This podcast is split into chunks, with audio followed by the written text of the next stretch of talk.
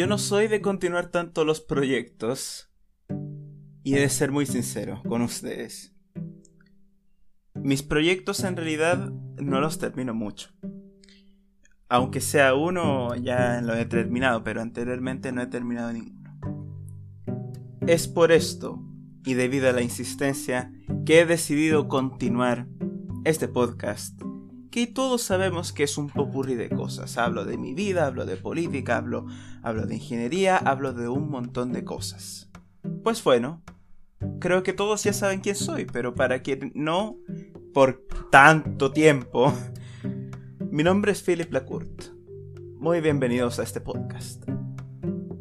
Entonces, hagamos una pequeña recapitulación para no aburrirlos demasiado con el tema principal, etcétera, etcétera Em, el tema está en que en muchas ocasiones cuando los proyectos no continúan demasiado, no tienen mucha constancia, generalmente es uno o dos meses, pero en este caso es mucho tiempo, así que repasemos un poco de lo que hemos visto anteriormente. En primer lugar, entendiendo que ya son como... ¿Cuántos? ¿Seis meses? Sí, seis meses estoy viéndolo acá en el Spotify Pod for Podcasters. Em, que uno, uno, de los detalles más importantes fue que el, rechazo ganó en todo Chile. Fue una victoria tremendísima en todos los ámbitos del tipo. Casi, casi toda la izquierda estuvo, pero hasta... Y de hecho hasta ahora, eh, ojo, en mi, en mi total opinión, siento que en muchas ocasiones esto del, rechazo y el apruebo sigue permeando en esto de la sociedad chilena. Pero más allá de la política, considero yo que uno de, los detalles más importantes fue que aprobé casi todo. Bueno, en realidad aprobé todo, todos los ramos, que eran dos, eran cálculo diferencial y física experimental. Pucha que física experimental era latero, cálculo diferencial lo pasé raspando. Pero oye, Menos mal, no me dieron una paliza, no reprobé ninguno, etcétera, etcétera y etcétera. Al menos estamos mucho mejor que antes. Y eso es lo importante, tener muy buenas vibras. Por último, para este resumen, he de decirle que anteriormente estuve en, Perú, en Lima más que todo, porque eh, el año nuevo. Eh, no, no hay más que decir mis familiares pensaron que bueno, que como Perú era en cierta medida, en cierta medida eh, una conversión útil, o sea, del tipo eh, que nos conviene la conversión, siento yo que es eh, era, era totalmente inevitable que íbamos a ir a algún país extranjero. No pensaba que lo pasaría bien en Lima, lo pasé muy bien, fíjate. Eh, pero bueno, espero que mis familiares tampoco estén tan, tan enojados conmigo porque tal vez, bueno, ese ya es un tema personal que no voy a discutir. Bueno, pero entonces, entonces, eh, ahora, ¿de qué hablo? ¿De, ¿De qué puedo hablar? Pues hoy día estoy muy dedicado a hablarles acerca del proceso constitucional. Y como ya lo dije anteriormente, eh, voy a empezar hablando de cómo este nuevo proceso está, está haciendo Chile de, Chile de manera muy fome, del tipo, anteriormente era todo gritos, era todo aquí, era todo acá, y ahora es como cri cri del tipo. Nadie, pero nadie está, ha estado atento al proceso constituyente, o mejor dicho, el proceso constitucional, porque ahora ya no le, dicen convención constituyente, ahora creo que le dicen proceso constitucional.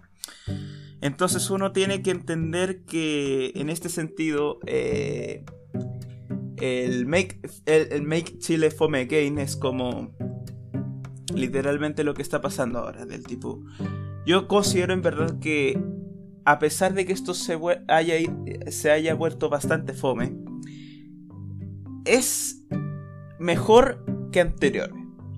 Obviamente creo yo que deberíamos recoger muchas cosas de la constitución de la nueva constitución fracasada. Pero no necesariamente los temas más polémicos del tipo plurinacionalidad, etcétera, etcétera. Es totalmente mi opinión. Yo siento en verdad que muchos puntos que se reflexionan sí estaban eh, muy bien aplicados, pero el problema estaba en, los derechos sociales y en cómo el Estado tenía que eh, promover una economía que pudiese sustentar estos derechos sociales. Claramente uno puede tener las opiniones que, tengan del tipo, uno puede opinar que la, nueva, que la propuesta de nueva constitución anterior era buena, otros que era mala, pero al final todos podemos eh, comprender de manera total y absoluta de que la nueva constitución no podía dejar de lado que la economía tenía que seguir siendo de mercado. Y este es un punto muy importante porque yo he de decir de que a pesar de que, de que a algunos no les guste, la economía de mercado es necesaria. Es necesaria. No, no, no, no se puede estar hablando de un país que tenga todo centralizado y, y que triunfe. Pasó en la Unión Soviética, pasó en la Italia fascista, pasó en, en la Alemania fascista y todos fracasaron. Todos, todos.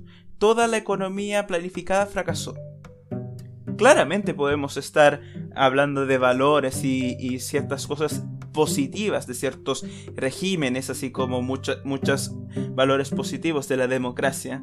El problema está en que debemos entender de que en una economía de mercado es solamente una parte de eso, de todo esto. Porque, y hablando ya más acerca de, de un libro que estoy leyendo, la economía de mercado no necesariamente tiene que ver con una desregularización total y absoluta. Me explico. Lo que pasa es de que muchas veces la gente considera que la economía de mercado no se debe eh, toquetear. Yo en, verdad creo que eso es una mentira total. ¿Por qué? Porque siento en verdad de que una de las cosas más importantes a la hora de estar hablando de una economía y de planes sociales y políticas públicas es de que el Estado se pueda meter de lleno de lleno en toda, la, en, toda la economía. No necesariamente creando empresas, pero sí regulando muchas cosas de las que tenemos actualmente. Por eso muchas veces eh, cuando se habla de impuestos, se tiene que estar hablando de que el impuesto esté bien direccionado hacia que, el, hacia que la economía no colapse, pero tampoco que haya muy poca regulación porque la regulación hará que las fallas del mercado, estas fallas que supuestamente se dan debido a la mano invisible de Adam Smith, eh, según Gregory Mankiff, un grande Mankiff, mm, muy probablemente no, no, necesiten del tipo, ya, si el Estado... Voy a poner un ejemplo bastante sencillo, para que se comprenda. Imaginemos que hay una sola empresa que produce cobre. De acuerdo. Privada. Muy bien. Esta empresa que produce cobre de, de privados está contaminando. Muy bien. Perfecto. Por el proceso industrial, etcétera y etcétera. Entonces, ¿cómo podemos hacer de que esa empresa no esté contaminando mientras, mientras se tenga un estado potente, fuerte y robusto? Podemos aplicarle un, impuesto a la contaminación, podemos regular la contaminación, etcétera, etcétera, etcétera. Es decir, el Estado es una pieza muy importante y clave en la creación de riqueza y la creación de países ricos. Porque por un lado, tenemos que la educación debe mejorar para que así las próximas generaciones puedan tener mejores capacidades y así podamos crear un país muchísimo mejor. Se reduce la delincuencia, etcétera, etcétera. No necesariamente, no necesariamente de manera privada, porque en muchas ocasiones los particulares subvencionados y los públicos están supliendo la gran demanda que actualmente existe en Chile. En este sentido, yo siento en verdad de que es algo muy obvio para mí que el Estado debe hacerse cargo de muchas cosas. El problema es cómo debemos solucionar estos problemas, cómo debemos entender a la economía y cómo debemos comprender todos los problemas. Muchas veces como que como que el, político en general no está aplicando medidas que, que son necesarias. Y en el libro Principios de Economía que estoy leyendo, es, es hasta bastante... es coherente. No coherente con la economía, sino que más bien con un deseo político. Porque, digamos o no, si un presidente no es tan popular, muy probablemente no vaya a la reelección o el partido o la coalición simplemente pierda. El problema aquí es que se debe entender que la economía no, no depende únicamente de los privados, depende de, de varios factores. Y muy probablemente es necesario que el Estado se haga cargo. Bueno, esa es mi opinión. Usted puede tener cualquier otra. Yo la respeto, usted me respeta, todos nos respetamos, todo en una democracia totalmente libre. Bueno, pero creo que me fui mucho de las ramas. El tipo, ya, estaba hablando de la convención constitucional, ahora proceso constitucional, y terminé, por, y terminé hablando del libro de economía que leí de Mankiv. Muy bien, volvamos un poco al proceso constitucional. Yo siento en verdad de que actualmente los diferentes actores políticos no están tan distanciados como antes antes la UDI te, decía, no, es que no, no, no. Y el PC te decía, no, es que no, no, no.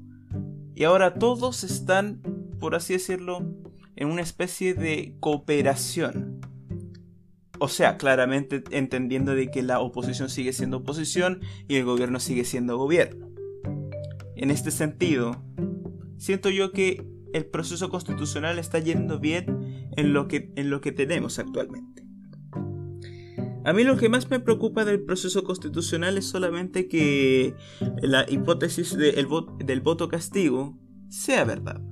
Porque si el voto del proceso anterior, e, es decir, el, 62% del rechazo, fue efectivamente un, un voto castigo hacia el gobierno, esto quiere decir, de manera obvia, que mucha gente va a votar en contra del gobierno. Y esto no solamente nos deja con, muchas dudas, sino que también nos puede dejar con bastantes incertidumbres. Porque también podría ganar el, Partido Republicano en esta ocasión. Podría ganar. Yo siento en verdad de que no. Yo, yo, creo, que, yo creo que en muchas ocasiones eh, tendemos a tener una visión bastante pesimista de las cosas. Pero yo creo en verdad de que como, como van las encuestas en el Partido Republicano, yo creo en verdad de que no, no es necesario aclarar de que muy probablemente esté peleado entre Chile Vamos, el Partido Republicano, el PDG y la coalición de gobierno muy probablemente es, o sea, parte de la coalición de gobierno probablemente sea la más perdedora.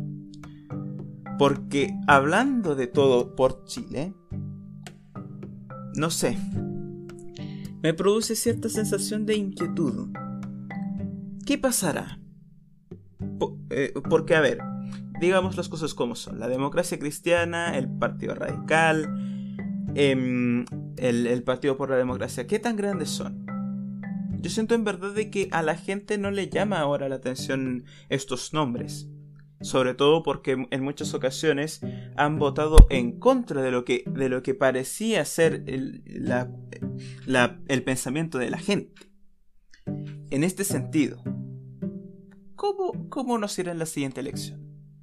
Las últimas encuestas han, sondeado que el que Unidad por Chile, la, eh, la coalición de, de apruebo dignidad y más el PS y el PL, sacaría como aproximadamente un 26%, lo cual yo creo en verdad de que va a ser muy poco. Muy poco y va a. y, el resto de, actores políticos van a arrasar. Luego, en segundo, quedaría Chile seguro con no me acuerdo qué porcentaje. Luego el Partido Republicano, el Partido de la Gente, etcétera y etcétera. A mí, a título personal, yo creo en verdad de que voy a seguir votando lo que voy a seguir votando. En la región metropolitana yo creo en verdad de que yo tengo solamente un candidato y que en las urnas se decida. No, no hay más que decir acerca de esto. Eh, si, usted, si usted vota X o Y, debemos respetar su decisión. Yo, yo personalmente creo que esta, esta, esta dicotomía de que no, no, no tienes que votar a esto porque bla, bla, bla. Viejo del tipo, eh, cálmate un poco. Eh, la política no es, no es eh, una cosa binaria. No es blanco y negro, no son extremos. Son tonos de grises y tonos de, azules, verdes, rojos, etcétera, etcétera, etcétera. Que normalmente comprenderían la escala de color. Bueno, pero... Política. Creo que eso es lo que tengo que hablar de política todavía. Muy probablemente haga, haga algún comentario en, mayo, antes, antes y después eh, no, me, no, me voy a no me voy a mojar el potito hoy día porque creo en verdad de que no hay mucha certeza. Y de hecho puede ah, pasar un cagazo al último momento como pasó en, la, en el plebiscito de salida de la convención constituyente. Pero creo en verdad de que en este sentido ya, ya, ya, al menos por mi parte ya he dicho todo. Voy a estar esperando hasta abril o voy a seguir hasta mayo y, de ahí vemos. Otra cosa que quiero comentar es de mi vida privada, obviamente. O, sea, siento que soy muy egocéntrico. Puede, puede que sí, puede que no, puede que, puede que tal vez me esté eh, poniendo por las puras egocéntrico. Pero muy probablemente lo que pasa es de que yo creo que el el principal problema que tengo y que estoy mejorando actualmente es el estudio. Antes yo no estudiaba. Antes me, antes me encantaba, me encantaba hacer cualquier cuestión. al final no hacía nada. Hoy día he tenido cierto estudio para mecánica y cálculo integral. Y no... Siento que en verdad no, no he tenido mucha, mucha complicación con las materias. El problema es cómo acordarse después, porque luego, como dice el meme, a uno se le... Se le aparecen las respuestas después de dar el examen. Pero oye, al menos estamos mejor, estamos bien. Y... ¿Por qué estamos mejor? Yo siento en verdad de que... El... el, el, Ay, siempre me río de mí mismo. No se preocupe. Siento en verdad de que yo, Philip Kurt, estoy mejor. Anteriormente pesaba como 116 kilos y la última medición eh, me quedó en 113,5. Por tanto, al menos en dos meses he bajado como 2 kilitos. Lo cual al menos a mí me parece excelente porque porque esto de la U me está cansando un poco, sí, me estoy acostumbrando, sí, pero es mucho sudor, son muchas lágrimas. Pero son cosas que uno que tiene que pasar en la U. Uno tiene que pasar.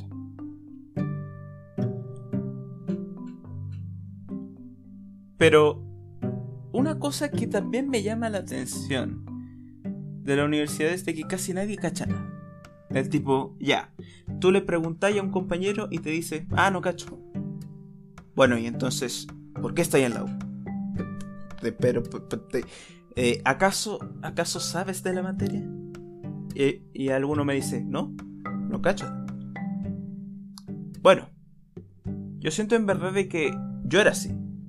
Yo no sabía cómo pedir un libro en la biblioteca, cáchense la cuestión, hasta recientemente este año. Hasta recientemente, 2023. Pasó 2021, no visité la biblioteca. Pasó 2022, no, no pasé por la biblioteca. 2023, tercer año de carrera. Atrasado en Maya, pero no importa. Tercer año de carrera y no sabía cómo hacerlo de la biblioteca. Y ahora estoy, estoy bastante, bastante alegre con saber de que al menos sé cómo ir a la biblioteca, pedir un libro, etcétera, etcétera, etcétera. Eso me parece lo más relevante en cuanto a universidad.